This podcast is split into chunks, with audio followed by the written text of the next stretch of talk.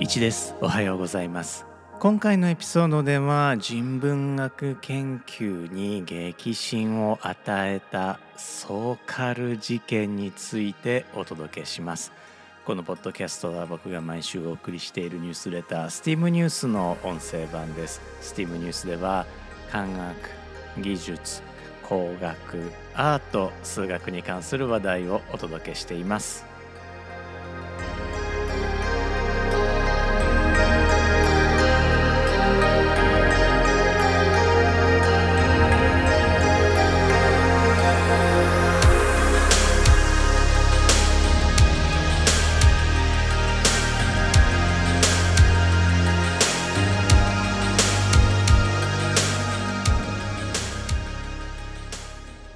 改めまして1です。このエピソードは2023年11月29日に収録しています。STEAM ニュースは STEAM ボート乗組員のご協力でお送りしています。このエピソードでは STEAM ニュース第156号から人文学に激震ソーカル事件についてお届けをしていきます。ソーカル事件というのはひょっとしたら初めて聞かれる方もおられるかもしれません。またご存知の方でもまあ人文科学系社会科学系のリスナーの方は苦々しく感じられる事件かもしれません。あるいは自然科学系の方は文系ざまあみろみたいな感じでね捉えられているかもしれません。しかしですね AI 人工知能が文章を自然に書くようになった現在誰もが無視できない事件になっているんです。この「誰も」というのは、まあ、一般の方々はもちろんのこと文章を書くことを専門にしているライターの方編集者の方そしてもちろん人文社会自然科学すべて、えー、含んだ科学者の方々にも無視できない事件なんですね。この事件はですね1994年にニューヨーク大学物理学教授のアラン・ソーカルが意図的に起こした事件だったんです今回のエピソードではそのソーカル事件について、えー、振り返っていきたいと思います番組後半ではですねまだ録音してないから何とも言えないのですがあ、まあ、日本の知識人特にポストモダン知識人と呼ばれた人たちに対してのまあ、少しの批判も込めて、えー、お話をさせていただければと思います、えー、今週もどうぞ25分間お付き合いいただければ幸いです。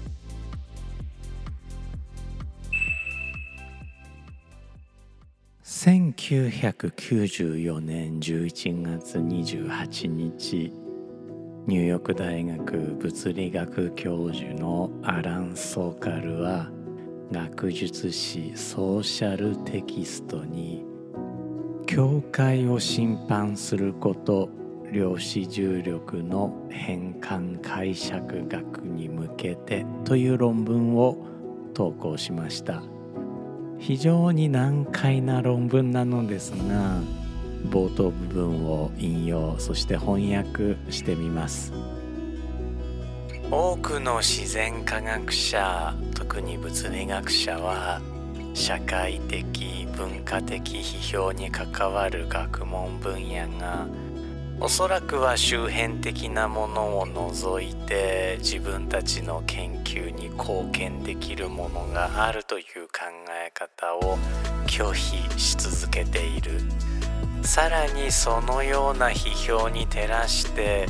自分たちの世界観の根拠を修正したり再構築したりしなければならないという考えを受け入れることもしない。このドグマを簡単にまとめると外界は存在し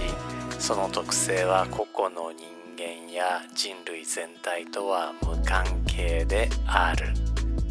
その特性は永遠の物理法則に高度化されている人間はいわゆる科学的方法が規定する客観的手段と認識論的厳格さに従うことで不完全で暫定的ではあるがこれらの法則に関する信頼できる知識を得ることができるというものである。どうでしょう？意味が分かりませんよね。意味が分からなくて当然なんです。なぜならソーカルはわざと意味不明になるようにこの論文を書いたからです。しかしこの論文はソーシャルテキストという権威ある論文誌に受理され1996年5月の科学戦争特集号に掲載されました。掲載の3週間後ソーカルは別の雑誌リンガ・フランカでソーシャルテキストに掲載された論文がインチキだったことを暴露しています。ソーカルはこんな風に話しています。そこで一般的なアメリカの人文学者の知的水準をテストするためにささやかな実験を試みることにした。フレデリック・ジェームソンやアンドリュー・ロスといった著名人が編集部に名を連ねる。北米を代表する文化研究専門誌が響きがよく編集部のイデオロギー的先入観を刺激するのであればナンセンスをふんだんに盛り込んだ論文を掲載するだろうか。残念ながら答えはイエスである。興味のある読者に伝えておくと私の論文教会を審判することはソーシャルテキスト科学論争特集号である1996年春夏号に掲載されている。この実験やソーカル事件は大論争を呼びました。ソーカルは思想家が数学や物理学の用語をその意味を理解しないままいたずらに興じるように使用していると主張したのに対し思想家を中心にソーカルの行った実験が悪質なものだったという批判が起きました。思想家や哲学者が自身の主張に科学の風味をつけるためにしばしば物理学用語や数学用語を引用することを僕も目にします、まあ、こういった風味付けはかえって人文学の評価を貶めると僕は思うので、まあ、このポッドキャストでも今後そういうことを目にしたら取り上げていくかもしれません。ソーシャルテキストはイグ・ノーベル賞を受賞しました。受賞理由は著者でさえ意味が分からずしかも無意味と認める論文を掲載したことでした、えー、詳しく言うと1996年のイグ・ノーベル文学賞になります。正直言うとちょっと羨ましいです。2017年第2のソーカル事件と呼ぶべき事件が起こります。メディアによってはソーカルスクエアでつまりソーカルの二乗と呼ばれた事件で哲学者ピーター・ボゴシアンを中心に起こされました。彼はソーカルと同じくデタラメ論文を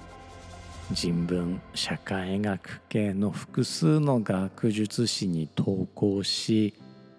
それらが再録されるかどうかを試したんです。ボクシアンらはソーカルと同じくデタラメ論文を人文社会学系の複数の学術誌に投稿しそれらが再録されるかどうかを試したんです。彼らが学問として貧弱であり査読基準が腐敗しているとみなす学術分野に注目を集めるためでした。この実験まああえて実験と呼びますが実験は途中でメディアに感づかれ中断を余儀なくされてしまうのですがそれでも感づかれる前にですね4本のデタラメ論文が出版されてしまいました。ボゴシアンらがヘレン・ウィルソン名義で投稿したオレゴン州ポートランドの都市ドッグパークにおけるレイプ文化とクィアパフォーマティビティに対する人間の反応というデタラメ論文、まあ、あるいはインチキ論文はジェンダープレイスカルチャーという学術誌に掲載されました。もちろんボゴシアンらの試みには多くの批判が集まりましたし彼が当時所属したポートランド州立大学からは研究不正とみなされました、まあ、彼はそれに反発して、えー、後に大学を辞任するんですけれどもね、えー、とはいえこれらの事件は専門家といえどもある程度着飾った主張特に人文学社会学において数学というまあファッションを身にまとった主張から不正を見抜くのは大変に困難だということを我々に教えてくれます。これは例えば生成 AI チャット GPT が介してくる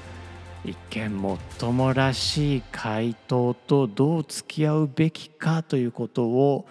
我々に示唆しているように、まあ、僕は思うわけですね。なお出版された4本のデタラメ論文は全て撤回されています。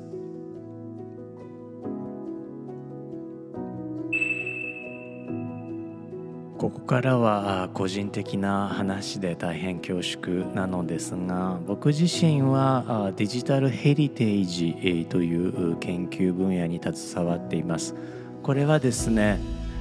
コンピューターサイエンス計算機科学というまあ理工系科学分野の一つでありそして文化財科学考古学という、まあ、どちらかというと人文系の学問分野の境界領域を研究しているものでありまたですねメディアアートという、まあ、電気電子工学とそして芸術の境界領域にも関わっているものです。なので、え両方の立場に立っていてなおかつ、まあ、両方のコミュニティにも参加をさせていただいているんですね。例えばコンピューター系の、えー、学会に参加することもありますし考古学系の学会に参加することもあります。えー、電気電子系の勉強会に参加することもありますしこうアート系のね発表会、まあ、展示会に参加することもありますし当然、僕自身も発表することもあります。ま、そういった中で、感じることなのですが数学っていうのはあまあ言語の一つなんですね。もちろん自然言語にも優しい言葉難しい言葉であるわけじゃないですか、まあ、例えば外来語っていうのは難しい言葉に入るものが多いと思うんですね。でそのさらにもう一段難しい言葉としてまあ、例えばあ、まあ、自然科学系であれば数学という言葉ただ難しいのはただ難しいだけではなくてその分こう曖昧さがないというメリットもあるわけで、まあ、それを使うメリットがあるから数学という言葉を使う、まあ、あるいは統計学という言葉も一つのえー、言葉だと思います。また芸術デザイン系では、まあ、僕は携帯言語と呼ぶべきと思っているのですがあ、まあ、フォルムですね。僕これは携帯言語という一つの言語だと思っています。でこのフォルムを使って、え、話すということも行われています。で自然言語のうち優しい自然言語はもうこれみんな共有している言葉なのでそんなに問題を起こさないと思うのですが、まあ、難しい自然言語そして数学あるいは携帯言語というものはですねこのまあ、当然それを理解している人同士でないと通じないので使えるコミュニティが限られてくるわけですよね。そこをあえてコミュニティを超えてあえて、えー、難しい言葉を使う人たちがこれ残念ながらいるということなんですね。例えば考古学系のコミュニティであえて位相幾何学の言葉を使うあるいはエンジニアリングのコミュニティであえてえー、携帯言語を使うという人たちがやはりどうしても一定数いるというのは、まあ、事実だと思うんですね。でそれは意図してなのか意図しなくてなのか両方いらっしゃるとは思うんです。僕自身はできるだけその使わないようにねコミュニティ内で使えるあの共通の言葉を使うように気をつけているんですがまあ、気づかずに使ってしまうことはあると思うんです。でその僕が問題だと思うのは自分自身理解していない言葉を使うことなんですね。まさにソーカルが指摘したように自分自身が理解していない言葉を使っていないかということあるいは自分自身が理解していない言葉を使われた時に知ったかぶりをして理解したふりをしていないかということなんですね。でこの点に関して僕はまあ正直申し訳ないんですが人文系社会学系の、まあ、特に研究者の方々に関しては苦言をまあ申し上げさせていただかないといけないかなと思っています。自然科学系の研究者の方、まあ、多くの方当てはまると思うんですが自分が理解できないことを恥ずかしいとは思わない方が多いと思うんですね。例えば非常に高度な数学が使われた論文が投稿されました自分は理解できません正直に理解できないっていうふうに言うと思うんですね。だからここは説明してくださいというふうに言うと思います。これは実例がありまして例えばハイゼンベルクという物理学者が自身の理論を行列数学まあ現在でいう線形代数を用いて発表した時に、まあ、当時としてはそういった数学は、まあ、一般的ではなかったので多くの物理学者が理解することができなかったんですね。ただ理解できないからといってそれを、まあ、知ったかぶりで「うんうんそうだね」ということもなかったしまた逆に「お前の言うことは意味がわからん」というようなことも言わなかった。ということはあまあ自然科学の科学者の態度として認められることではないかなと思うんですね。一方その、まあ、ポストモダン研究者と呼ばれる、まあ、人文学社会学の研究者たちある意味この数学的に着飾られた論文に対してえー、知ったかぶりで「うんうん君の言うことは正しいね」とか「間違ってるね」とかっていうことを言っちゃったと思うんですね。これ僕は罪なことだったなとすごく思うんですね。どうでしょう？いやもっと具体的に言ってもらわないとお前の言うことも信用ならんという方もねいらっしゃると思いますので、えー、まあ、よろしければあ、まあ、僕が無料で発行しているニュースレター STEAM ニュースの方にね、えー、詳しく書かせていただいているのでそちらご購読いただければと思います、まあ、もちろんあの無料と申し上げましたがあの寄付は受け付けておりますので寄付大歓迎でございます。で実はその STEAM ニュースの方で書かせていただいた内容なのですがもう一つねお伝えしたいメッセージがあって実はそのこのソーカル事件っていうのがこの学者たちの間だけの問題ではないということなんですね。というのは今や皆さんね生成 AI、まあ、特にチャット GPT をはじめとする文書生成 AI を日常的に使えるようになってきたわけなんですね。でこのチャット GPT なのですが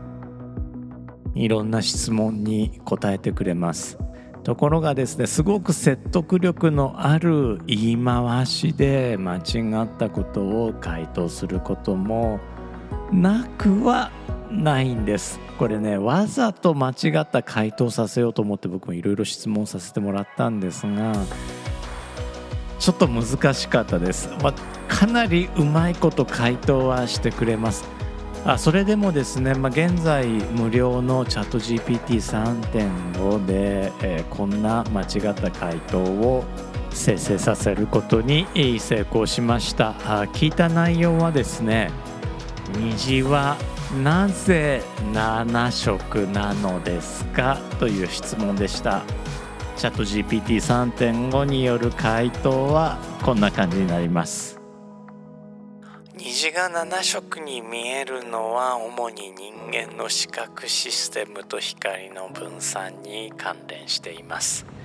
虹の内部には波長によって異なる色が現れ通常は次のような順序で並んでいます。赤オレンジ黄色緑青青紫紫。ここで重要なポイントは人間の視覚システムがこれらの色を区別できるということです。人間の目は可視光スペクトル内のさまざまな波長の光を検出しそれぞれの波長に対応する色として認識します。このため虹が7色に見えるのは人間の目が7つの主要な色を区別しやすいからです。どうでしょう？めちゃくちゃまともな回答に見えますよね。でも今度虹を見てみてください。多分虹は6色に見えています。というわけで今週も最後まで聞いてくださってありがとうございました steam.fm1 でした I want you to know I won't let you go We'll fly and not fall I'll give you my all With everything I do I will breathe and love you I will strive and not fall I'll give you my